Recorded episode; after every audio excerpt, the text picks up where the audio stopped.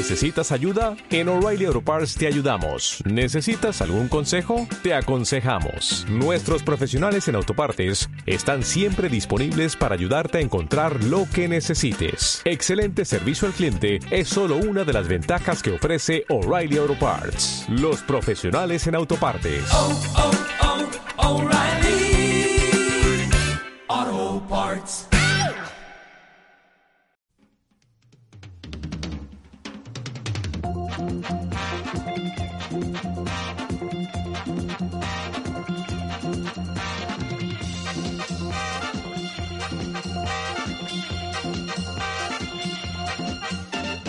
Hola amigos, bienvenidos. Hola amigos, si ustedes reconocieron el audio anterior es porque son colombianos y también deben ir buscando la quinta vacuna de refuerzo porque ya no están tan jóvenes. Bienvenidos a Biblia para el Trancón.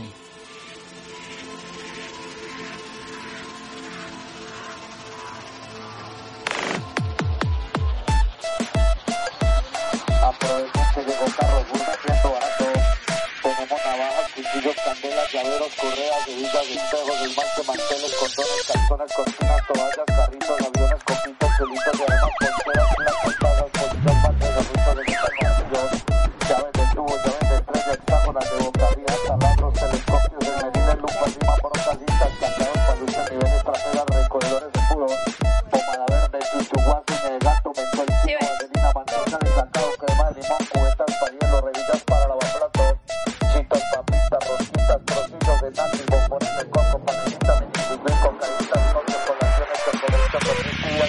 tortillas y manzanitas, alpargates para gallinas, duchas para escalera, máquinas de aguantar hambre. Hola amigos, soy Eduardo Jimeno y los saludo desde la hermosa Barranquilla en Colombia. Quiero darles la bienvenida a este podcast Biblia para el Trancón. Hoy presentamos La nueva loca del barrio. Y los muchachos del barrio le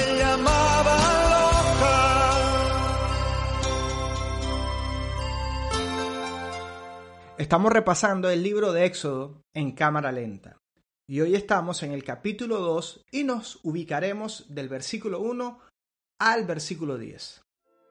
En el capítulo anterior, el nuevo faraón pasó de un ataque sutil a uno abiertamente descarado para esclavizar y disminuir al pueblo de Israel. Y el loco de faraón ordenó algo horrible y despiadado. Ordenó echar vivos todos los bebés varones al río Nilo.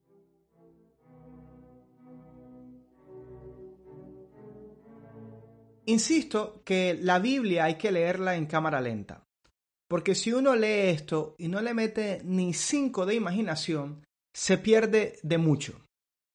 Hoy en día, lastimosamente, en el mundo entero, en nuestros países latinoamericanos, estamos tan acostumbrados a la muerte, estamos tan acostumbrados que si se prohíbe el aborto, hay gente que se ofende, imagínate. nada más, la Corte Suprema de Justicia de los Estados Unidos revocó el aborto a nivel nacional en los Estados Unidos. Esto significa que ahora cada estado deberá definir si el aborto en su jurisdicción, en su estado, es legal o no. Pero esto representa. Pero por un momento imagínate despertar y escuchar en las noticias que la nueva orden del gobierno es echar vivos a todos los bebés varones al río. ¿Cómo reaccionarías? ¿Puedes imaginar cómo se vivió eso? ¿Puedes imaginar el sonido del ejército de Faraón pasando por las calles?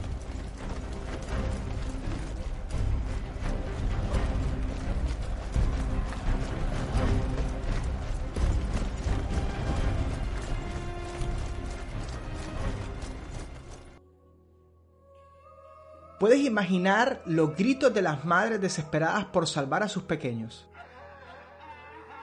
¿Cuántas de ellas murieron forcejeando con un soldado?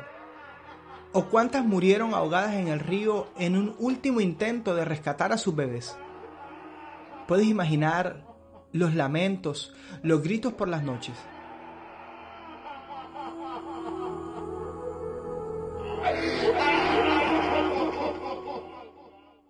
Si la pandemia nos encerró y nos hizo vivir días, semanas, meses de desespero, donde todo perdía sentido, ¿puedes por un momento imaginar cómo sería el ambiente, cómo se volvió de denso el ambiente en esa región de Gosén donde vivía en Egipto el pueblo de Israel?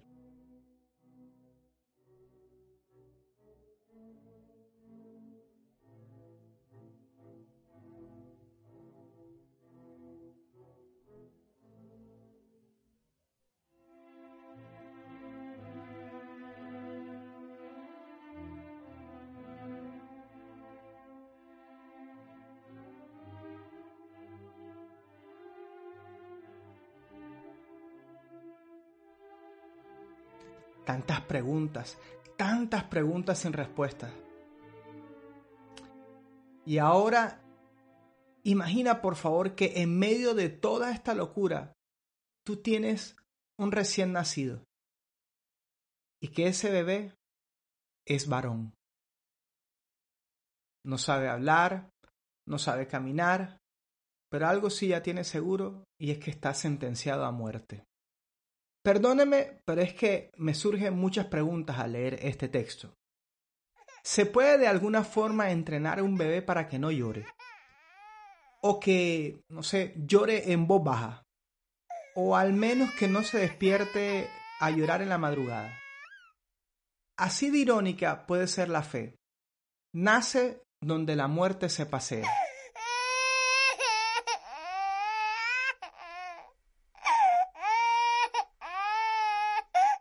Y llegó el día cero. Ese día en que o crees o te rindes. Ese día que definitivamente va a cambiar tu historia para bien o para mal. Y una mujer de repente descubrió que no había sido una pérdida de tiempo cuando aprendió a calafatear con brea y encendida en fe, en esa fe que te hace creer que sí, que Dios puede hacer la diferencia contigo, la mujer tomó una arquilla, la calafateó con asfalto y brea y colocó al niño dentro de esa canasta. Y la muy loca, sí, porque hay que estar loco para hacer eso. Ahora todos decimos, ay, qué fe la de esta mujer, pero te aseguro que en ese momento nadie pensaría eso. Nadie más tiene que creer lo que nos toca a nosotros creer. Si tú no crees, ¿por qué esperas que los demás crean? Si tú no das el primer paso, ¿por qué esperas ver un resultado?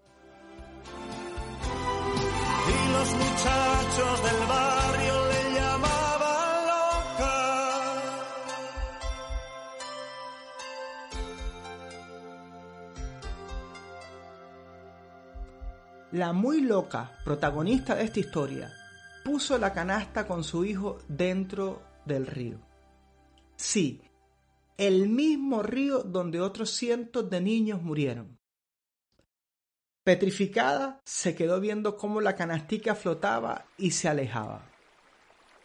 La hija mayor, testigo de este espectáculo, no soportó ver a la mamá inmóvil junto a su otro hermano de cuatro años y decidió correr y seguir a lo lejos al pequeño Aquaman. Yo por mi parte me imagino a Dios en el borde de su trono sentado, como cuando el partido se pone muy bueno.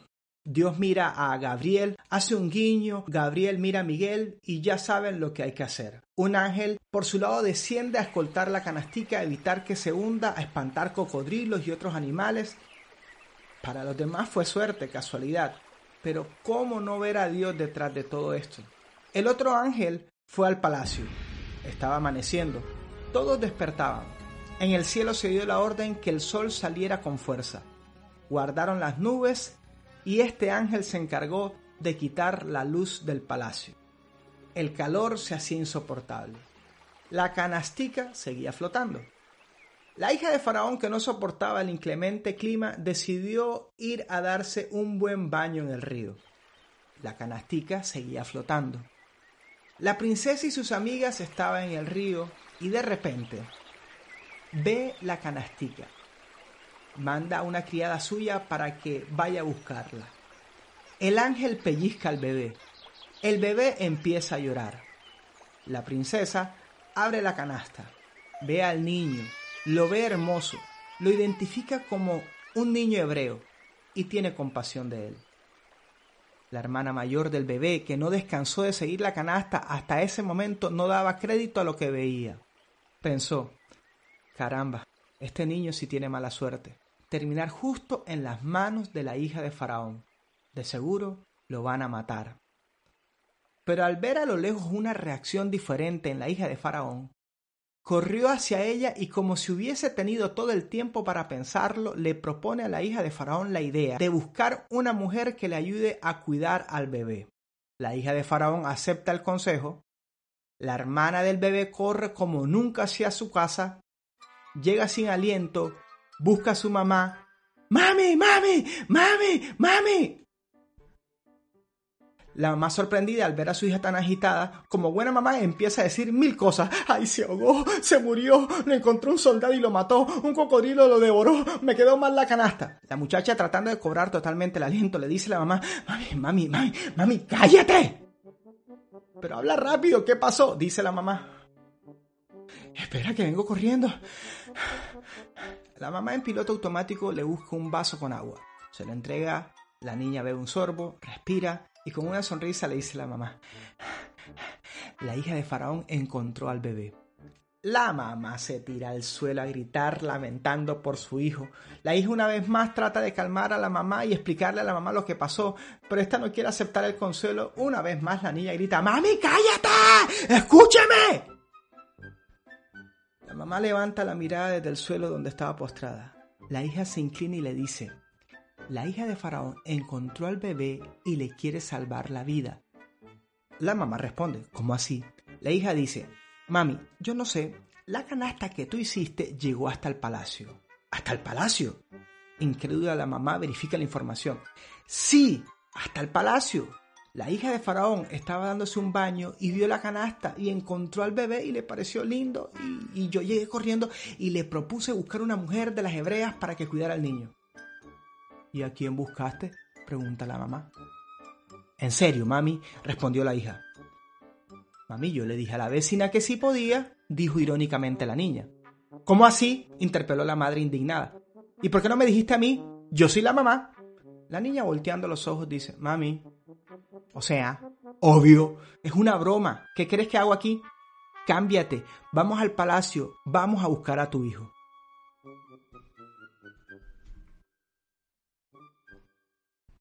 Y así, esa tarde, ante la mirada incrédula de los vecinos y de toda la cuadra, un grupo de soldados iban custodiando a la loca que había tirado a su hijo dentro de una canasta al río. En el tiempo en que todos los bebés eran asesinados, esta mujer llegó a su casa con su bebé escoltado y con todo pago para cuidarlo. Y todo, por favor, a la cuenta de Faraón. Esa, mi amigos, esa es la fe, la que se burla del sistema, la que pone al mismo faraón a pagar por lo que él mismo juró destruir. Seguía llorando esa noche el bebé. Ya no había temor ni dudas. Llora todo lo que quieras. Tu suerte ha cambiado. Cada paso atrevido de fe abre las puertas a la provisión divina. Provisión de creatividad, provisión de materiales, provisión de protección, provisión de misericordia, provisión de paz, provisión de recursos, dinero y de nombre. Moisés, ese fue el nombre que le dio la hija de Faraón a la criatura, salvado de las aguas. Eso significa el nombre Moisés. ¿Y a ti, de qué te ha salvado Dios? ¿Y a ti, de qué te está salvando Dios?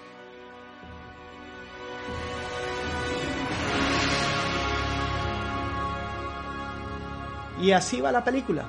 Donde todos lloraban, Dios hizo reír a una mujer y a su familia. Así nacen los héroes que cambian la historia. Porque padres valientes forman hijos valientes.